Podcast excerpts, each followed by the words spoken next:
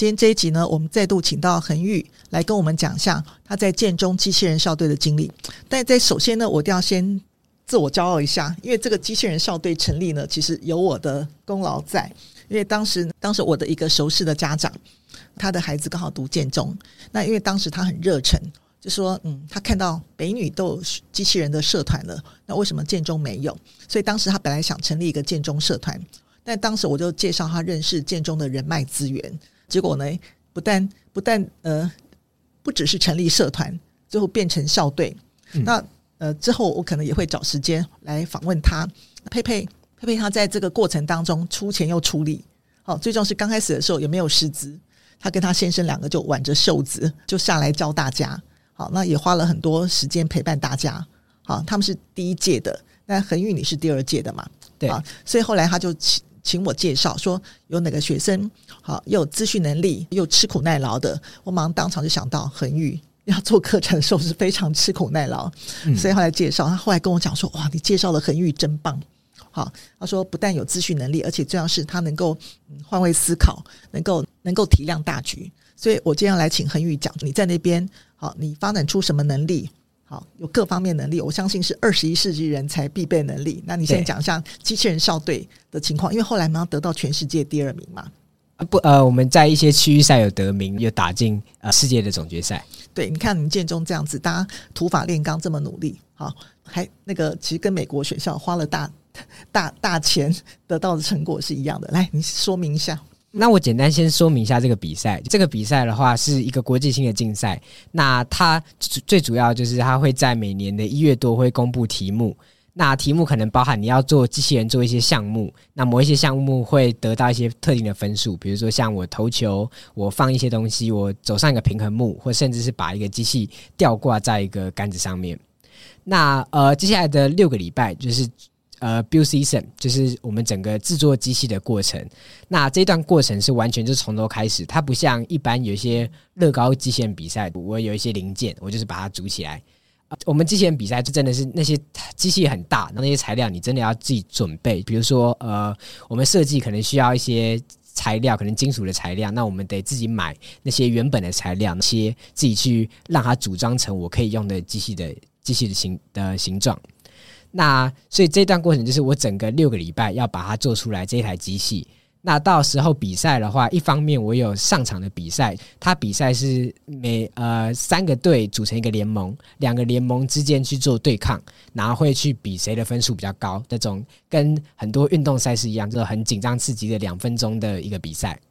那同时它会有评审，评审会来问你一些问题。就像科展的时候，你要向评审去解说你的作品。那我们机器人比赛的话，同时要解说我们我们机器人的构造啊，我们如何去做这个机器人的啊，同时还要 cover 到整个团队的部分，我们如何去领导，我们如何去管理这个团队，以及我们如何把我们团队的资源去贡献给这个社会。所以它整个过程是非常全面的一个，就是它不只要看你的机器，还要看你的整个团队、你的社会贡献等等的。那我我记得是佩佩叫我去，我记得在疫情期间吧，叫我去看你们，跑去台师大，好，那那个公交系那边，好，机电系那边，嗯、我看到满满都是人，大家好像各做各的，有在写城市的，有有在做那个制造机器的，每个人都有自己的，都会找到自己的 的那个工作。我看起来好认真，后来跟我讲说你们集训好久了，好，那你这个过程当中你学到哪些能力？这这可能要讲很多的小故事。第一个故事是我刚进去的时候。那呃，机器人竞赛这个校队这个环境，它跟平常我在国中、高中念书环境最大的不同是，他们有一个指挥，不像呃平常在学习的时候，老师会告诉你说你要做什么，每一件事情你要学什么，发给你讲义，发给你课本，那你就是照上面的去学。在机器人校队，更多的事情是你如何去自己找到资源，找到不同的学习的机会。像那个时候，我们的学长在准备做。准备比赛，那那时候我就在他们比赛的期间，有一起在旁边看。那当初就是在旁边看啊，做一些帮他们可能一些小忙。那那时候其实还蛮蛮不安的，是因为呃，常常就这样一整天下来，因为他们也很忙，你也很难去问他们一些问题，所以就是一直在看，好像没有学到什么。那那种时候就会特别想要放弃，就好想要说我这个时间没什么效果，那我干脆回家好了，因为我什么又没学到。但后来我就决定说，我逼我自己在那个环境下，因为你在那个环境下有点像是没事找事做，因为我我在旁边看，我也不知道干嘛，所以我就会想办法去找一些资源去学一些东西。比如说那时候我就自己去看了我们对上机器人的城市，那就自己去猜那些不同城市的意思是什么，或者如果。真的，后来到后面还是不理解，就可能就找时间去抽空问学长。那就是我觉得，在这个没事找事做的过程当中，你会硬逼着自己去主动的去学习一些东西，让你可以更快的去适应一个新的环境。觉得这能力很棒哟，叫没事找事做。你会主动去问人家，而不是等在那边说为什么我那么棒，你都没有来发掘我的强项。因为我这些故事，我听到 Margaret 在跟我分分分享这些故事。其实有很多在我们队上也有很多不同的人，也有那种没事找事做的，像我这样，也有那种呃，可能看一看觉得自己没什么收获就回家放弃那种，或觉得自己怀才不遇，为什么没有一来就让他当社长？这种人，对，所以我觉得最重要的就是呃。当你是一个菜鸟，当你是一个新在一个新的环境里面，你一定没办法马上的去学到很多东西，马上的去呃不会不一定真的会有一个人带你，让你搞懂所有东西。这是这时候你就要想办法的去，就算很慢，你要硬逼着自己在这个环境下努力的去找机会去学习，你才慢慢成长。这很像进入这种已经像进入那种公司的一些缩影。对，就是就像你进一个新的公司，你也不可能马上。就是会知道说这个公司在干嘛，你就是要努力的去探求，说我到底有什么机会可以学习到新的东西，要主动去学习。对，而且你在这么小年纪就有这个经验，真的好可贵哦。就连到我这个年纪，其实我觉得每个年纪都一样。跟老师说进公司，我们最近进医院也是啊。我们在医院这些菜鸟就像是路障一样，大家真的就我们统称为路障嘛。可是真的就像你讲的，很多人就是等待老师的给予。等等待老师教学，发现老师没有在教学，那就回家好了，因为觉得学不到东西。就，就等待别人挖掘他，对他觉得自己叫千里马，他等不到伯乐。问题是，他没有主动跑出去，他没有去跑一跑，别人怎么知道他是千里马呢？对，所以我觉得你在这个时候就有这个心态，你愿意主动出击，真的很可贵。其实呢，泽厚上次分享他以前在那个团队的经验也很类似，你们都有很类似的状况，这个动力。那呃，再来，我想讲另一个故事，是到后面那时候我们要准备一个竞赛，那个竞赛还蛮大一部分城市上面很困难。那那时候其实我们的学长不见了，呃，我们城市组的只剩下我们几个，那时候刚进去大概半年的高一们。那那时候我们其实要做那个，对于做那个挑战算是蛮困难的。那那时候就让我开始去发现说，像我之前，比如说我在念书的时候，你可能。要学习到如何去找一个有效率的方法，这时候你会探求说什么样的方法是不好的，你怎么样去优化，然后你怎么样去改变你自己的状态。那在这个团队的过程中也很像，其实你顾及的不只是你自己，你要关注的是所有人，每个人的呃哪些地方可以改进，哪些地方可以优化，每个人的状态是如何，你要如何去改善。像呃那个时候我们的做测试，呃那个东西叫 PID 测试。呃，它是自动控制，有三个参数，分别是 P 跟 I 跟 D。那呃，我要去调整那个参数，调整到好之后，才能让机器去顺畅的做自动的控制。那这个过程其实很漫长，因为很容易这个数值不对，那个数值不对，一下太快，一下又太慢，一下又太太不准，一下又怎么样的。那呃，后来就是常常我们就在原地打转，一直在试，一直在试，但是没办法调到一个好的参数。那后来我就慢慢去找说，到底。有哪些部分是我可以把我们这整个工作效率、整个工作过程去做优化的？比如说，呃，可能每个人不一定都在工作状况上，每个人不一定都是非常全心全意、非常有效率的在工作。所以那个时候我就想说，我就规定说，呃，计时两分钟，我每两分钟一定要完成一件测试。所以，当大家意识到说有这个两分钟的时候，大家才会意识到说，呃，有时间的压力，才会想办法去尽快的把我的每一次测试做得好。那像这么做之后，反而又有另一个问题产生，就是大家太急了，急到后面数字都乱调，呃，很多漫无目的的在调数字，但是每一次数字都不是呃，不是根据我判断说看每一次结果去调整我的数据，而是我随便想一个数据就随便乱调。那后来就会，比如说设计出一个表格，去分析说，去记录每一次的数据，然后会有人负责录影，会有人负责数数呃记数据，会有人负责改程式，所以这样子大家可以更有效率的去说，就算我呃我可以同时很快两分钟内我可以做一次测试，那同时我每一次测试是有意义的，是因为呃我每一次测试都是思考过后才决定调这个参数。那像这个方法谁教你们的？你们几个几个菜鸟？呃，像。调参数这些方法，比如说有学长会教，最主要还有像是我们的 mentor，我们指导老师，那呃就会带我们去做 PID 的调整的这些方法。那像计时两分钟这种方法，有点像是我自己在，比如说我平常在在念书的时候，为了优化自己的效率，就会给你们讲过番茄钟，对，给自己一段时间，你才会背得快，才有效率。对，呃，你会在不同的机会下会吸收到不同的方法，像。你当你去真的是有遇到瓶颈、遇到困难的时候，你会去思考。当你去思考的时候，你就会再把这些原本可能稍微听过、稍微看过的方法，想到说如何我真的把它用在这个地方上面，才能真正的去实践，去让我们的真的工作的情况。我们讲过嘛，所有的武功叫万中归一元，还是要回到。我觉得所有的方法其实不是只有用在读书，可以用在工作，各种方法其实都可以使用。是吧？那你说画表格呢？谁想出来的？记录呃，像我们的 mentor 就会指导我们说，要好好的记录说每一次的参数，这样子才能去真正有意义的去呃去知道每一次的呃我要如何调参数。那是要有方向感，才不会像无头苍蝇一样乱七八糟做，然后花了老半天时间就一点用都没有。对。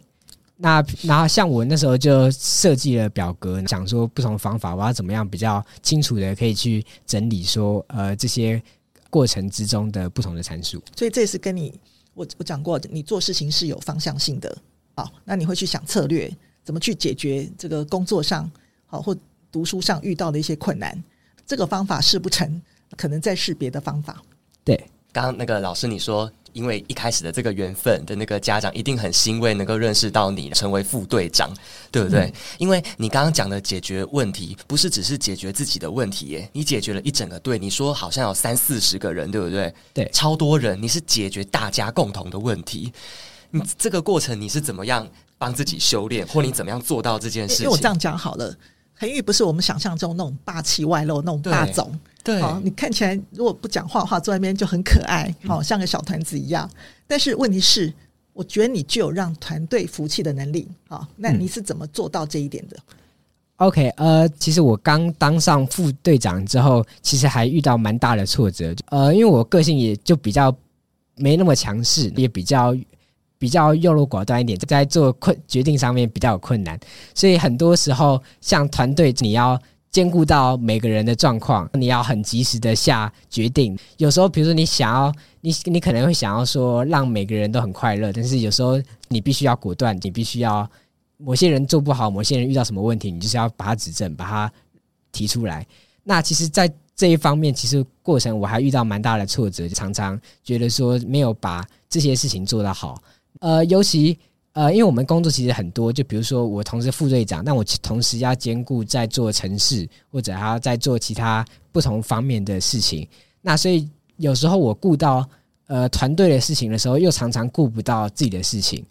那这个我觉得就是很很多挫折、很多困难之后，去慢慢的去修正、去调整，也是刚像我前面提到一样，当我遇到一个困难的时候，我要如何去提出一个新的方法去解决这些事情。那像呃时间规划的话，你要知道说，呃，我哪些部分、哪些时间我要归在自己的，我要专心在自己的事情上面。因为如果我一直我在做自己的事情过程中，还一直在想说别人在干，呃，还一直在想说其他的别人的规划之类的，那你会很难专注在自己的事情上面。但你同时你在做这些事情，你在做自己的事情的时候，你还是要挂那一条心，因为这时候所有人的进度也都还在跑，所以你同时你还要去顾及到说，那如果别人遇到什么事情的话，你什么时候要去介入，什么时候要专注在自己的事情上？我觉得他很难得到一个很明确怎么做，很难啊！万一你在做自己的事情，有人跑来吵你，你怎么办？对，所以我觉得他就是一个有点像很难决定说绝对说什么时候我要理，什么时候我不理，什么时候我要专注，什么时候我要去顾及他人。他有点像是一个经验，你一直累积，一直错之后，你会发现说你慢慢有一个值，就哪哪些情况我要怎么做？你要学会什么时间说不。对，以我认识的你，你永远都要让每个人快乐。对，这这个其实又有另一个困难点，呃，要有勇气。你要，特别是当你是一个领导者的时候，你就不能再就是跟大家一样，大家都是朋友。你该果断的时候一定要果断。特别是比如说像我们出国比赛的时候，它每一分每一秒都很关键。而且比如说我们甚至我们刚下飞机，那我们要如何搭游览车到饭店？这每一个情况下，你一定都要马上果断的去做抉择，去做指挥，去让每个人都进入在状况。因为你只要你没有进入在状况，那所有人更难进入在状况。所以我觉得它是一个慢慢的。培养说一个勇气，你要如何去很果断的去在呃，你要就是你要有你觉得你在领导的位置上，你要做出一个领导该有的那个气势，你不能太过，你不能说就是我是领导，所以所有人都该听我的，就是你要有那个自信跟那个勇气，在正确的时间点做出最果断、最正确的决定。我觉得很了不起，因为团队里面，特别是建中，都是每个都是聪明的人。好，那你如何整合大家？我觉得这是一件很难得事，因为大家谁也不服谁嘛。嗯，我觉得最重要的就是你要了解每一个人，你要观察说我团队里面每一个人的情况，他每一个人都有不同的优点，每一个人都有不同的缺点。所以当你知道说每个人的状况的时候，你比较容易知道说，呃，比如说你可以特别拉出某一个人他的长处，可以利用他的长处在做某些事情上面，但在某一些地方你不能让他。独大，你不能让他一定要照他的方向走，因为他可能方向他方向就是错的，他还很坚持己见的话，你要去，你要第一个你要有勇气去拒绝他，你不能，就你要身为一个领导人，你绝对要有那种可以拒，要拒绝别人，敢就算你被讨厌，你要有那种承担的被讨厌的勇气。阿德勒说的，哎，因为我发现你已经做到公司的领导阶层了。其实我也不能说我真的是做得很好，实际上过程中不断的去琢磨，当然还有很多地方是还没做到更好，要再调整。那我觉得它就是一个过程，就是你提早，你越早接触到这件事情，你越早去意识到这个问题在，你会越好的去，你有越多的时间去做慢慢的修正。所以，我我我在前一段里面我讲过嘛，大家都喜欢讲和谐，但像这种和谐其实是会委屈了某些人。所以最重要是大家要能够在嗯，大家有不同的意见当中，要做合理的沟通。好，就像你跟你爸爸沟通一样，我相信你这个能力是从小培训的，而且最重要是，我觉得你有注意到人的情感、人的眼神。好，我觉得这个是很重要的一件事。就今天二十一世纪，大家不能再沉浸在我只写考卷，我不跟任何人沟通，因为你觉得像这种人都不跟任何人沟通，你觉得可以在一个公司里面成长吗？绝对没办法。我看到高科技公司里面，他就在讲，他说，如果有个人跟大家都合不来，不管他能力多强，可能还是在 fire 掉人的时候，可能会优先 fire 掉他。嗯，我觉得这是一个很有趣的对照，就是你们在努力的东西叫机器人，大家对机器人的想象就是比较科技的，对，冰冷的，没有情感的。可是你刚刚的分享是，你要带动这个团队。了解每个人的状态，然后去关注到他们，同时又不能够忽略到自己，这是更重要的事情。所以这个好特好特殊的一个并存，对不对？所以我现在听到说有人说哦，机器人校队要花好多时间，不愿意去。但像恒宇，你在这个过程当中，我相信你在整个要打比赛的过程当中，一定花了比较多的时间。好，平常是还好，但是问题是你在花很比较多时间的时候，你你要不要分享你如何兼顾课业？其实。这真的整个过程还蛮疯狂的，尤其是我们到呃高二的时候，就是参加比赛，而且是去两次国外的比赛，所以就是那时候几乎呃我们第一次段考没考到，第二次段考是就是整个上课的过程完全都不在国内，在呃段考的前两个礼拜回国，那时候还要隔离，所以就是隔离完马上两个礼拜之后一出去就要考段考。因为那时候其实疯狂到，就是我考完段考，那时候我有美国大学需要准备那个 AP，就等于是我在两个礼拜以内，我得把呃所有段考标完，并且还要把我的 AP 标完。而且那时候 AP 是我有三科 AP，那一般人网络上你去查，大家都会说什么 AP 需要准备半年，那时候我几乎还没开始准备，所以我得在两个礼拜内。三科呃，微积分、物理跟化学，每个都是重，只有两个礼拜要准备段考，而且真的是没有上过课哦。对，所以那时候真的是很疯狂。我在我那时候才在国外的时候，我这个我根本不可能吧？怎么可能两个礼拜念得完这些东西？嗯，但我后来发现，真的就是你越就是你当你觉得最容易让你时间不够的原因是什么？是你觉得你的时间很够。当你越觉得你的时间不够，你反而会读得越好。呃，其实那一次断考，那一次是我应该是我有史以来考最好的一次。那时候我类排好像是第六吧，好像。好厉害！哎，这其实跟我经验很有关系。大家觉得我八年级的时候，我带大家做科展，会觉得我很疯狂。但其实我我们科展比完之后，我记得马上考段考，大家都考全校前几名。哎，那我后来就问他们，他们说，因为我们知道我我们很忙，所以我们知道我们更要把握时间。我们会开始读书的时候，我会分配我们的时间，如何分配在那个首要次要。好，大家开始会做策略的选择。对，真的就是这样。当你越念不完书的时候，你会越想说：“我一定要念哪一个东西最重要。”然后你会非常非常快的去念，你会发现说：“你平常明明一个东西，你平常要念一个小时，你这个时候你只要念十分钟就好了。”呃，越急的时候，你的你可以逼出你越好的效率，跟你为了解决当下的急迫，你会找出更多好方法去解决当下的问题。其实我觉得这种能力就是我们觉得我们人类赢过现在 AI 的原因，就是因为我们具有这种判断的能力，还有决心，对吧？对，所以其实就是我觉得，真的就反而是因为我在这么忙碌的情况下，反而逼出了我的效率，逼出了我的那种呃不同呃如何找到更快效率的方法。当时你们爸妈有没有把焦虑？他们有没有焦虑？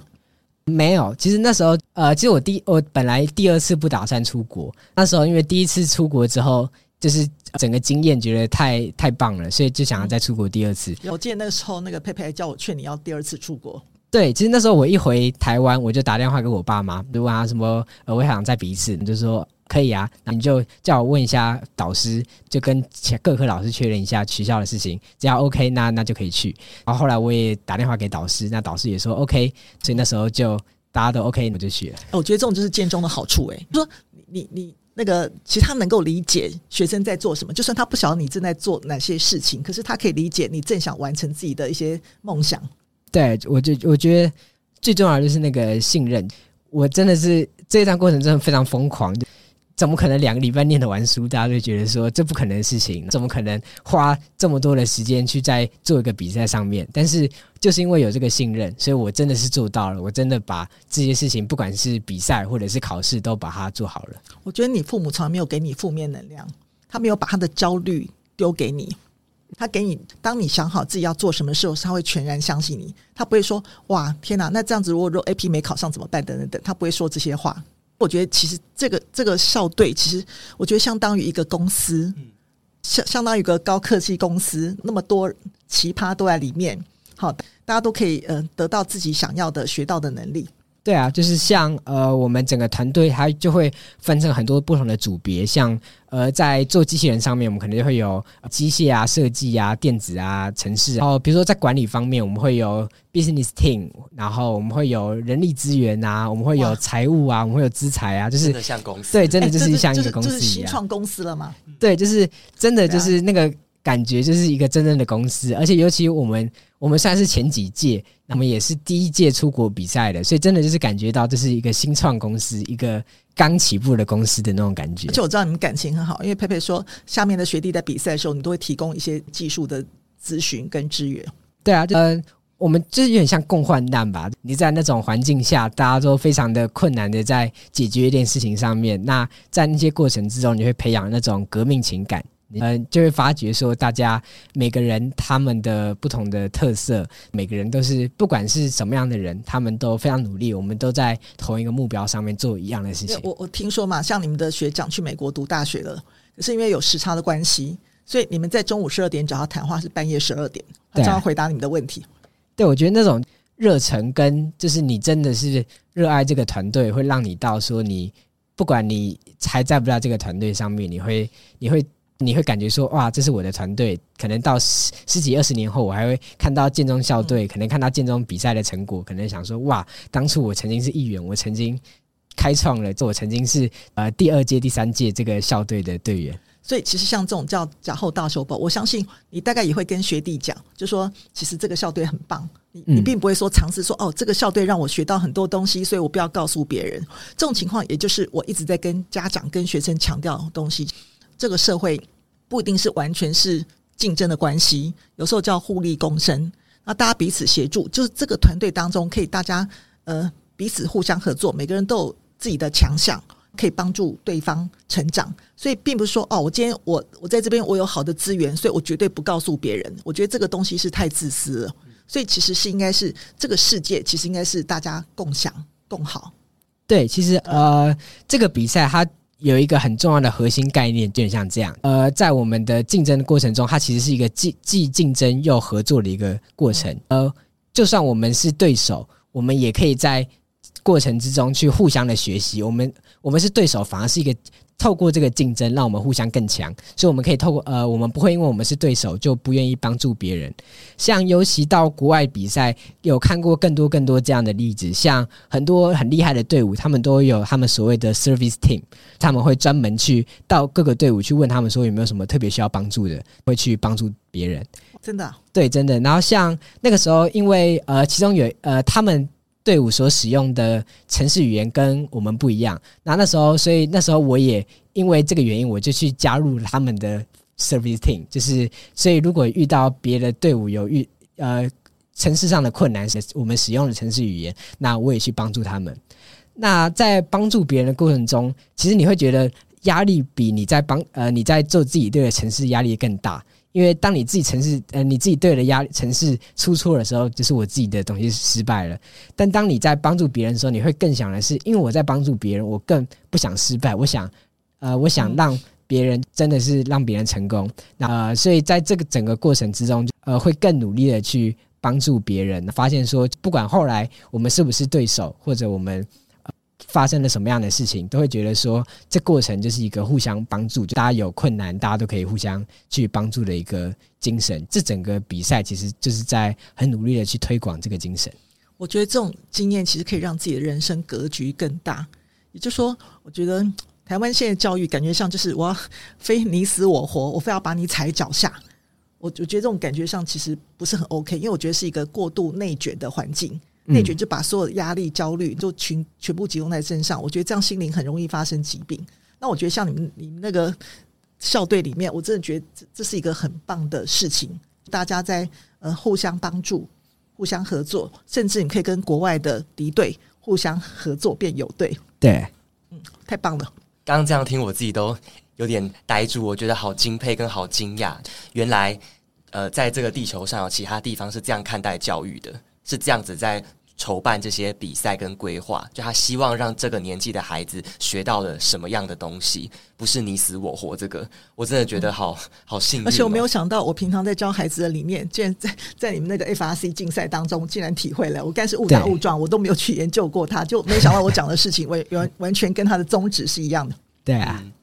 这是一个真的很全面，人类社会如何彼此互动、彼此共好的一个东西。而且你刚刚有说那个你们的那个奖项，你们其实还有奖项组，对不对？对，就你们其中有一个奖项是你们做的这个成品到底对这个世界有何贡献？对，像还有所谓的呃，现在好像新改名叫做 First Impact Award，就是你如何去影响整个社会。那像我们团队做的事情，是因为我们是建中，我们作为算是台湾学术界很首屈一指的学校，我们如何去把我们的我们的知识、我们的资源去去教学给不同的人，不管是别的 FRC team，或甚至是更多国小生、国中生，他们对程式有热忱，他们对机器有热忱，他们对 STEAM 这个领域有热忱，去帮助他们。那我们也很看到很多很多国外的队伍，他们如何去影响，他们有很多像是。很定期办的营队啊，特别的课程啊，或者除了教育之外，他们也有像是他们做自己的机呃特别的机器人或特别的发明，去真的是帮助到解决一些问题，像面对疫情的问题，面对不同的社会议题，是真的是因为我们这个比赛之中，透过我们的资源，透过我们得到的知识，透得到的能力，去真的回馈给这个社会。我觉得这很重要的一件事是，嗯，我亲自才看到，就美美国的大学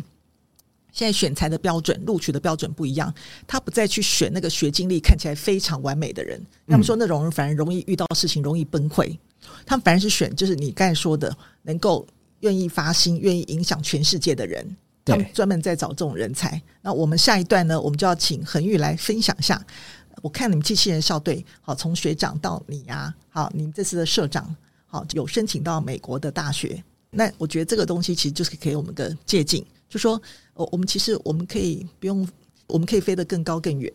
好，这我我们走的路径未必是要每天买买手读读经书。我觉得这个这个观念是要告诉家长，世界在改变当中。好，那我们今天我们这一集呢，先到此。然后我们下一集呢，我们要继续请恒玉讲一下他精彩的申请美国大学的故事。拜拜，拜拜，拜拜。